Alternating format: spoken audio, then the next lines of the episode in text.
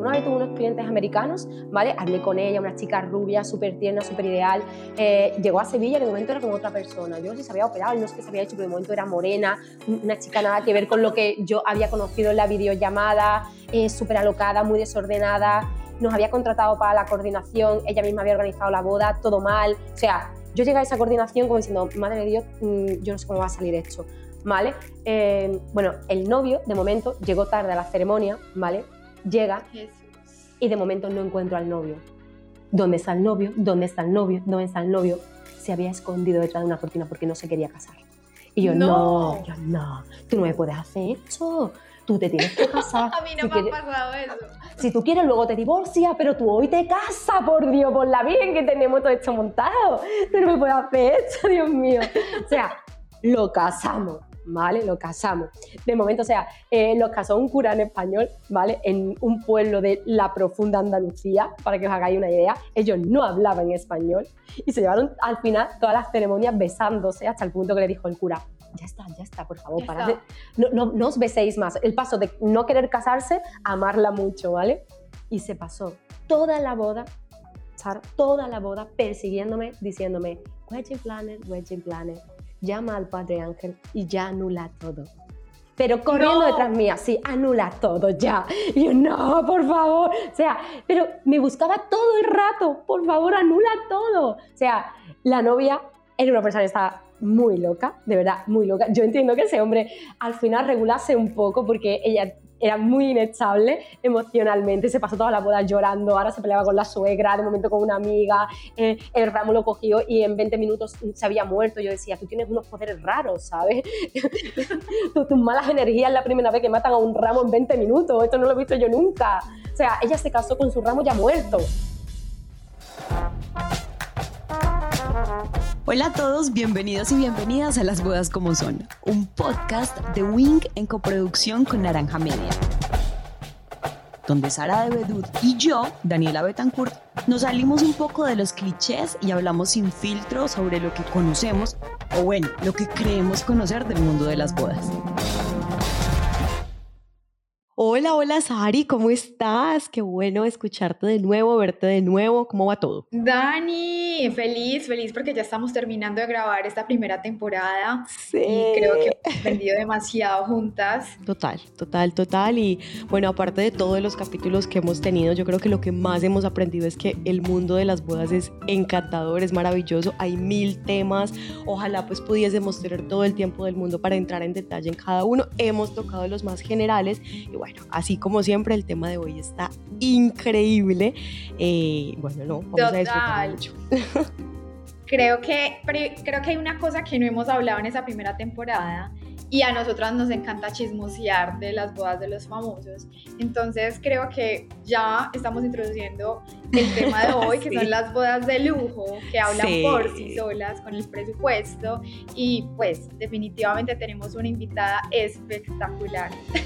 Totalmente, totalmente. Si hay algo que hemos dicho a lo largo de, de este podcast es, a ver, las wedding planners son súper importantes, o los o las wedding planners son súper importantes, bueno, por todo lo que hemos dicho, el estrés que las cosas van a salir súper bien, que conocen más del tema, etcétera. Pero cuando hablamos de bodas de lujo, aquí no es que son importantes, es que son total y absolutamente necesarias y necesarios. Y hoy tenemos a Patricia de Weddings with Love, que hace un trabajo espectacular, o sea, por favor vayan a su página de Instagram, es espectacular, es impecable. Eh, y bueno, estamos muy felices de tenerte acá, Patricia, bienvenida a las bodas como son. Ay, mis niñas, muchísimas gracias, estoy súper feliz de estar aquí con vosotras y que os hayáis fijado en Weddings with Love para hablar de bodas de lujo, porque además hay compañeros en todo el mundo que hacen unas bodas de lujo preciosas y a los que admiramos muchísimo, pero es verdad que como decías anteriormente, la figura del wedding planner como que es esencial ya cuando hablamos de este tipo de bodas. O sea, sería imposible porque ya no estamos hablando de organizar una bodita, esto es una producción. Ay, no, Patri, siento que eres mi invitada o de mis invitadas favoritas, de verdad. No sabes lo que te admira. Y nosotros siempre empezamos este podcast como preguntándote un poquito de quién eres, cómo comenzó tu negocio, pero además de eso quisiera como que le metas un picantico, como un random fact tuyo. Por ahí, en lo que nos quieras contar. Bueno, pues os cuento un poco, ¿eh? porque yo llegué a las bodas de casualidad, de hecho, o sea, eh, es como muy mítico decir, no, siempre quise ser wedding planner, siempre lo tuve dentro, yo no tuve esto dentro, o sea, eh, yo soy periodista y lo que yo siempre quise era dar el, informativo, yo quería dar las noticias. Y además yo tenía puesto mi foco, pero desde que era súper pequeña, en plan, no, yo voy a ser periodista, entonces siempre me he dedicado a la televisión. Y, claro, pues como bien sabéis, pues los periodistas cuando hay cambios políticos, pues evidentemente cambia todo en el medio de comunicación. Y nos tocó, pues como la tele se disuelve, ahora mismo hay un cambio político, piti piti. Y me fui a vivir a Londres. Y escribí artículos de moda para un periódico que se llama El Ibérico, ¿vale? Lo escribía en español. Yo no estaba dispuesta a escribir en inglés porque no sabía eh, a ese nivel, ¿vale? Y ahí descubrí las bodas. Cada vez que yo iba a comprar una cabecera de moda para estar documentada y saber cómo se movía un poco toda la moda en Londres, pues yo veía eh, pues todas esas revistas maravillosas de bodas que en España no existían. Y, miraba ese nivel de detalle y decía, madre de Dios, o sea, qué currazo, mm, o sea, no me puedo creer el nivel de detalle que hay en las bodas aquí en Reino Unido. Entonces ahí un poco pues comenzó todo, mi marido me pidió la mano, yo siempre me había dedicado a la producción, yo organicé mi boda, mi boda salió maravillosa y, empezaron a salirme bodas. O sea, era como, oye, que me caso, que he visto tu boda, que me ha gustado y como mi entorno sabía que yo siempre había producido, eh, pues es que las bodas es lo mismo. O sea, yo producía contenidos en televisión y en las bodas yo sigo produciendo, pero de la mano del amor y con pareja, pues súper agradecida Patri, me encanta la historia y quiero que nos cuentes un poquito, ya nos contaste como la trayectoria de cómo llegaste a las bodas y para ti, ¿cómo fue llegar a las bodas de lujo? ¿Qué crees que hace como la diferencia entre una boda convencional y una boda de lujo? ¿Qué, ¿Cuál es como la gran diferencia ahí? Pues mira, eh, la gran diferencia yo creo que es un poco, o sea, es el cliente, ¿vale? El cliente que busca lujo es un cliente con mucho recorrido, que tiene mucho mundo conocido, que pone en valor la calidad y que busca una experiencia. O sea, busca algo diferente, porque ya ha ido a 20.000 bodas y todas le resultan iguales. Y cuando contacta con un wedding planner experto en lujo es como, ¿qué me vas a ofrecer? O sea, yo quiero hacer algo totalmente diferente a lo anterior. Y ahí juega un papel muy importante el que tú sepas entender y estés dentro del lujo. Y es cierto que nosotros lo que realizamos ya son grandes producciones. Desde hace como cuatro años aproximadamente, nuestras bodas no son bodas al uso, pero porque cuidamos tanto el detalle, el invitado y hacemos una experiencia 360 grados en la que los cinco sentidos están presentes. O sea, hasta hace poco me da muchísima vergüenza preguntarle el presupuesto a la gente, pero estamos en un eh, modo, ¿vale? En el que ya no me puede dar vergüenza, porque no puedo perder mi tiempo ni tú el tuyo. Nosotros estamos focalizados a hacer este tipo de bodas y ya es como, ¿cuál es tu budget? O sea, si realmente no tienes un budget, pues entre 80.000 euros y 90.000 euros hasta arriba, ¿vale? Una cifra, pues de seis cifras muy altas, no puedo trabajar contigo porque no te merece la pena contratarme. O sea, y soy muy honesta en, ese aspecto, porque es que si tienes menos partida económica, te recomiendo que la inviertas en música, que la inviertas en una buena gastronomía y que el dinero que vas a invertir en mí, ¿vale? Lo inviertas en otra cosa que te va a hacer falta. Me encanta. Y ya que estamos como en materia, hablemos un poquito de cifras. Digamos, en Colombia hablamos que una boda de lujo, o sea, como la que menos cueste, llega a los 2 millones de pesos por persona. Esos son más o menos 500 euros por persona. A 500 euros por persona. Pero para, para arriba, en España, ¿cuánto es más o menos ese presupuesto? Obviamente yo sé que eso varía, pero ¿desde cuándo? O sea, una buena boda de lujo, ¿vale? Eh, va como a partir de 200.000 euros. 200.000 euros. 200, 300, 600.000, gente que se pasa del millón me encanta. Y bueno, hablemos también como de el inicio. O sea, yo sé que las bodas, lo que tú decías, desde los olores, desde los sabores, todo empieza también desde las invitaciones. Sí. ¿Qué hace diferente la invitación de una boda de lujo a una de una boda convencional? Pues mira, eh, nuestros clientes no tienen invitaciones al uso. Eh, ellos, por ejemplo, suelen tener una página web que está como muy personalizada, muy cerrada, a la que solo ellos y sus invitados tienen acceso con un password. Eh, además, cuando hacemos sus invitaciones, pues mm, ya te digo yo que el papel es brutal, no es un papel al uso, es un papel súper bueno, con letterpress, o sea, con una impresión de muchísima calidad. Y solemos aromatizar las invitaciones, de manera que cuando le llega al invitado la invitación, ya dice, uy, qué bien huele. Y lo último que se espera es que en la boda va a oler igual. Al final conseguimos como un hilo conductor de las emociones. ¡Wow! Sí, desde ese momento ya tienes el aroma que ustedes mismos pues como programaron para la boda. Sí, justo nosotros ahora hemos lanzado nuestra propia marca de Wedding Essence, que es nuestra propia marca de aromatización de bodas. Ya te tengo por aquí para que lo puedas ver. Esta es Orange Tree, que es como huele como a naranjo. Eh, es un homenaje a nuestra ciudad, Sevilla, que huele mucho a azahar. Y, y todas nuestras bodas están aromatizadas con nuestros productos y es brutal, o sea, es brutal cómo quedan y la gente alucina. Alucina, porque incluso pueden obsequiar al invitado con uno de estos productos. Es decir, el invitado se lleva el aroma a casa y durante X meses, mientras dure el producto, sigue recordando la boda. Eso es la experiencia, que sea memorable. Bueno, Patri, cuéntame un poquito de las bodas destino. Eh, obviamente me imagino que has tenido varias, incluso vi eh, en tu página que tienes bodas también eh, con personas de la India que sé que tienen días y días de matrimonio. ¿Cómo es esa organización? Cuéntanos como una experiencia que hayas tenido chévere, porque me parece encantadora esas bodas que en todos los días tienen todos esos detalles. Pues nosotros hacemos tanto bodas de destinos que vienen a España a darse el si quiero, como que salimos nosotros a donde nos diga el cliente. Y normalmente cuando la gente viene, pues busca una experiencia. Tú no haces una destination wedding, ¿vale? Para hacer una fiesta y mandar a tu invitado a casa. Hay una pre-wedding, hay una wedding y hay una post-wedding y siempre pues con sorpresas, eh, cuidando al invitado, eh, con actividades. O sea, la gente se va alucinando porque en el caso de España es un país muy gustoso. La eh, localización perfecta existe bajo mi punto de vista, ¿vale? Esto también puede ser algo personal. Creo que debe ser, que debe ser una ciudad que tenga algo que ver con la pareja, porque también una ciudad aldeo mm, creo que perdería parte de la potencia, ¿no? O conoces ante la ciudad, aquí ha pasado algo entre vosotros, te ha pedido aquí la mano, habéis estudiado en la ciudad, eh, cuando hiciste el Erasmus, hay un vínculo, ¿vale? Aunque te prometo que hay gente que coge un mapa y hace así, y dice Sevilla, o sea, Madrid, de verdad, eso existe.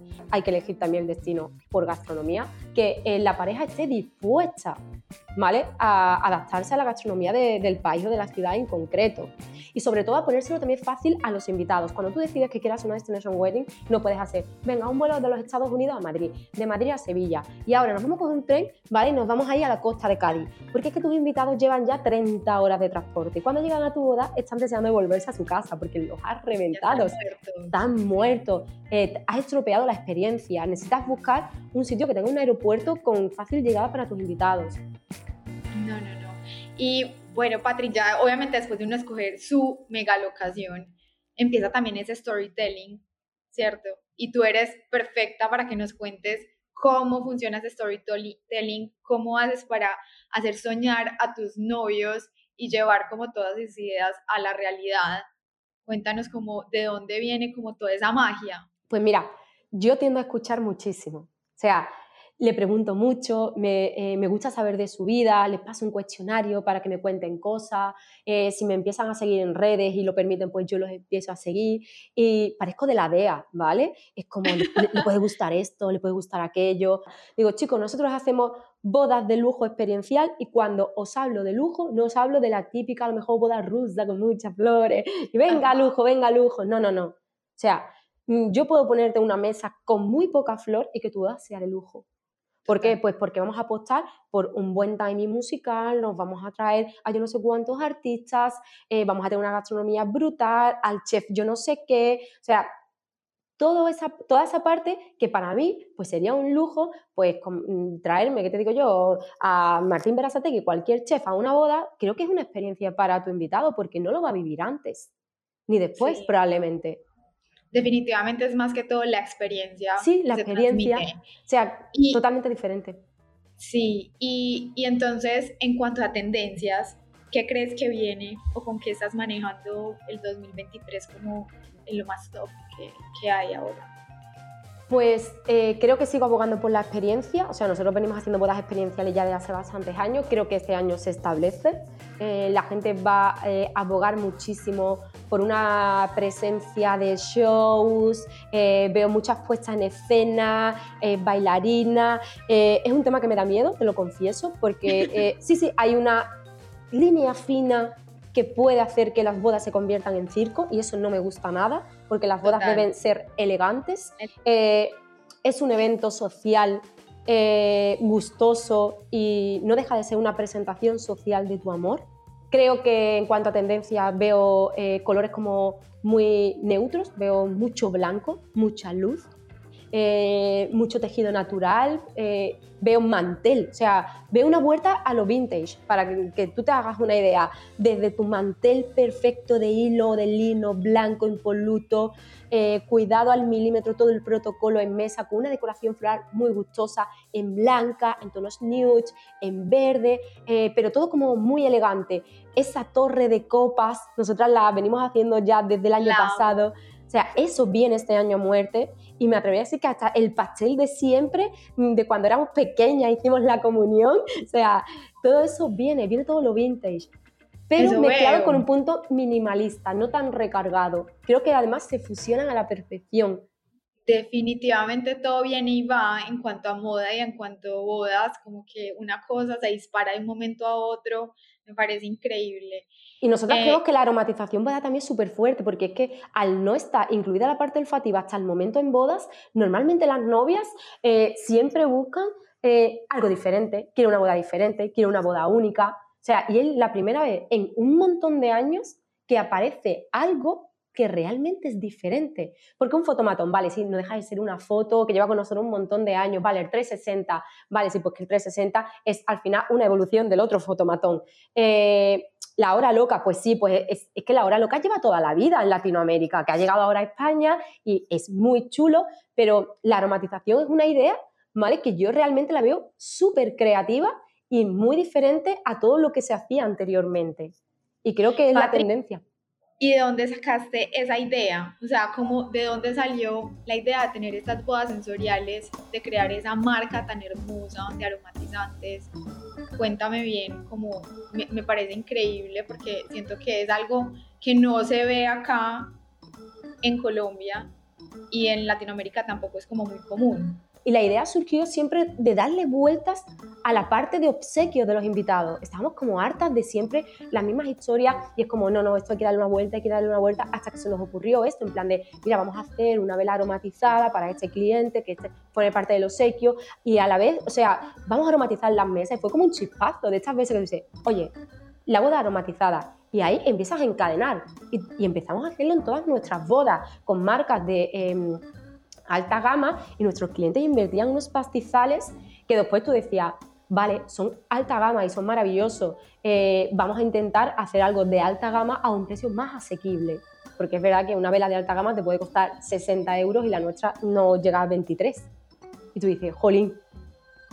O sea, te permite eh, que el desembolso no sea tan alto, porque es que tres veces más. Entonces nosotros pensamos en nuestros clientes que ya veíamos que hacían un esfuerzo muy fuerte y queríamos acercar la aromatización a todo el mundo, no solo a las bodas de lujo. O sea, esto es un must have, igual que tú contratas a tu catering, a tu fotógrafo, a tu DJ. O sea, la parte olfativa que estaba olvidada, el aroma de tu boda, yo lo veo como algo súper ideal. Eh, Patri, cuéntanos también como qué experiencias diferentes hay para el catering, para la iluminación, para el sonido, eh, como que ahondemos un poquito en esas experiencias diferentes en cada uno de esos ámbitos tan importantes en, las bodas. Pues por ejemplo, en la parte gastronómica, que es la que más nos alucina a nosotras, eh, trabajamos siempre de la mano del chef e ingeniamos, inventamos. Eh, para nosotros es fundamental el trampantojo, ¿vale? El trampantojo es una técnica en gastronomía que para quien no lo sepa es como que te presentan una cosa con una forma, pero que realmente cuando la metes en la boca es otra totalmente diferente. Entonces, jugamos continuamente con esa experiencia. Eh, la materia prima tiene que ser muy top y hay como productos que tú dices, esto diferencia una boda normal de una boda de lujo, pues un buen champán, ostras, eh, cuando hablamos, por ejemplo, eh, un primer plato que salga con un show especial, o sea, la parte gastronómica la trabajamos muchísimo con el chef y la parte de iluminación y sonido es una de las mayores partidas presupuestarias. O sea, trabajamos con una empresa que hace unas cosas brutales, o sea, que son los mismos que nos hicieron lo del Matrix LED, ¿vale? Para el chandelier gigante. Y ellos hacen, mm, de verdad, es que todo parece un festival en nuestras bodas. Macro escenarios, una cantidad de pantalla, fuego frío, máquinas de confeti que lanzan a 15 metros de altura, o sea, toda esa parte que es como vivir la experiencia de un concierto en una boda. O sea, más quisieran muchos artistas tener ese rider de verdad y tener una puesta en escena como la que estos chicos montan para nuestras bodas. Bueno, ya Patri nos has comentado que, que aquí en bodas de lujo no solo tenemos una o un wedding planner, sino que es todo un equipo detrás que dan soporte, porque pues es, es el evento de la vida de dos personas en el cual se involucra tiempo, presupuesto, ganas, bueno, todo. Eh, ¿Qué hacen específicamente los wedding planners el día de la boda? O bueno, ¿cómo, funciona este equipo para apoyar a la pareja en, en la realización de la boda de lujo?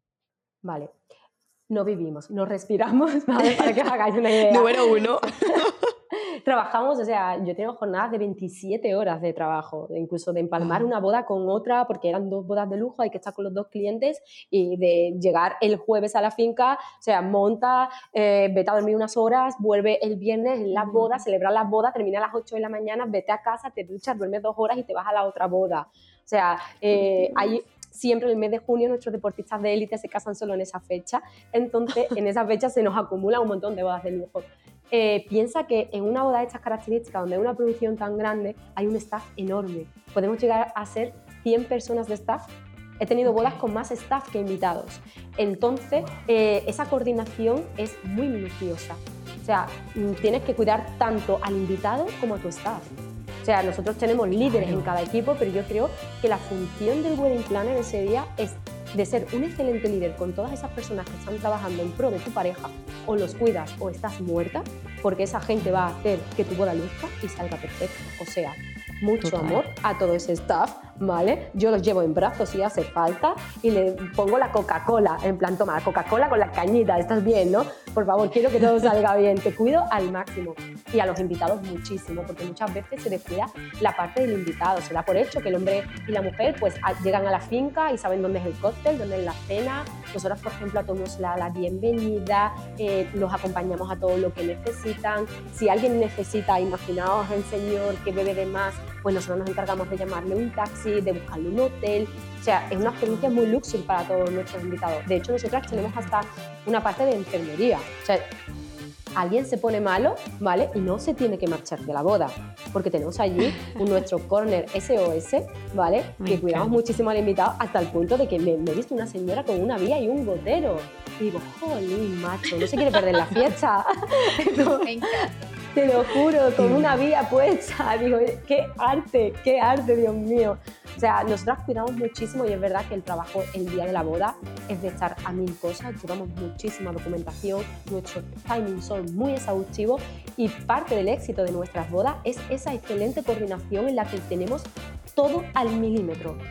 Bueno, acá me voy a mover un poquito de tema también porque este podcast no solo lo escuchan personas que están preparando su boda, sino otro tipo de personas. Y bueno, esta pregunta va un poco por ellos y es, cuando me invitan a una boda de lujo, ¿qué me pongo? ¿Qué pienso? O sea, ¿cómo, cómo me uno a la historia de la boda? ¿O cómo, cómo, qué me pongo básicamente? ¿Cómo hago esta decisión? Ok, va a depender mucho de si la boda es de día o es de noche, ¿vale? Mm, sin duda alguna hay que hacer una inversión en vestuario y tienes que llevar... Y no hace falta una alta costura.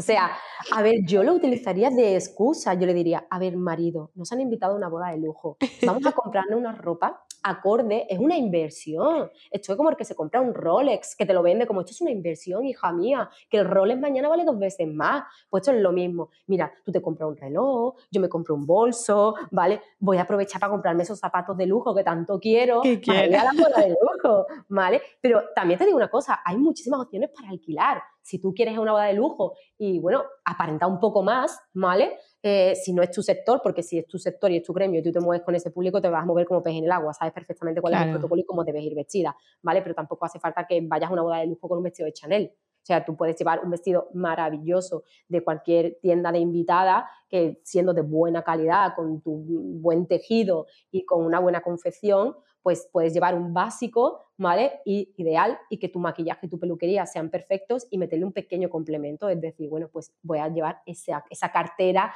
o ese bolso de Yves Laurent o de Hermès o de Chanel o de Dior que me encanta y que o bien me lo puedo alquilar o bien pues me lo compro y aprovecho la ocasión. Ay, Patri, muchas gracias. Ya como que estamos terminando el capítulo y no te quitamos más tiempo. Los últimos cinco minuticos nos gusta hacer como un recap a los oyentes de todo lo que aprendimos o dejarnos como los últimos tips para nuestras novias de lujo, como, como cositas que les quieras dejar. Lo primero es cuidar al invitado, o sea, elegir una localización que sea de fácil acceso para el invitado y que no le cueste 30 horas para llegar. Lo segundo es tener muy claro el budget, ¿vale? Eh, nosotras muchas veces ponemos freno y decimos, esto ya no es necesario, nos quedamos aquí, tu boda ya está luciendo, todo lo demás es derroche y no suma. Nosotros tenemos una visión muy sostenible. Entonces, como presupuesto, tener un budget para no pasarte y saber en qué invertir ese budget. Ese presupuesto es muy importante saber cuáles son las partidas más importantes y las que no debemos escatimar, que sin duda, bajo mi opinión, sería la parte gastronómica, la parte eh, musical, iluminación y sonido y esa parte estética, de flores, pero ya ves que te la he puesto como en cuarto lugar. O sea, lo más importante es la gastronomía, que la gente tiene que comer bien y que recuerde la boda por esa experiencia gastronómica. Y la parte de sonido e iluminación es que va a ser el rey de la ficha. Por supuesto, también eh, a la hora de hacer una boda de lujo, pues no hacer trasladarse a los invitados, pues si en el caso de que sea una destination wedding, solo para la boda, sino que hagamos una experiencia de tres días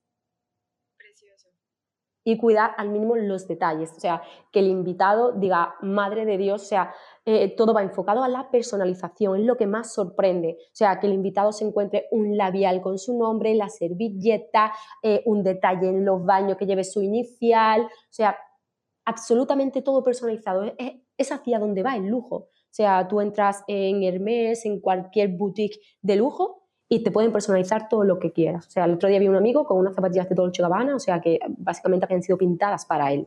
Y dije, wow. Precioso. Ay, Patri, muchísimas gracias por toda la información tan valiosa que nos dejas acá. Eh, de verdad que a todos los oyentes les recomiendo que, que se echen una miradita a todas las bodas que han hecho y todo pues este recorrido que tienen en libros, experiencias, eh, pues ya dan clases y todo, entonces como que de verdad es una persona que sabe muchísimo del tema. Eh, te agradezco profundamente que hayas sacado este espacio para nosotras y espero que los oyentes lo hayan disfrutado tanto como, como Dan y yo.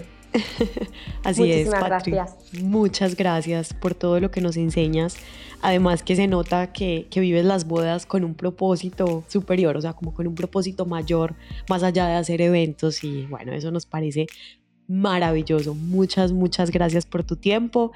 Y bueno, eh, Sari, para despedirnos, eh, recordémosles a nuestros oyentes dónde nos pueden escuchar, dónde nos pueden ver. No se olviden de poner cinco estrellitas a este capítulo y de escribirnos si tienen alguna pregunta o algún comentario que estamos súper pendientes de ustedes y estamos escuchándolos. Recuerden que nuestras redes son wink.eventos en Instagram y que ahí vamos a darles información súper valiosa Muchas gracias por escucharnos y nos oímos en 15 días. Gracias.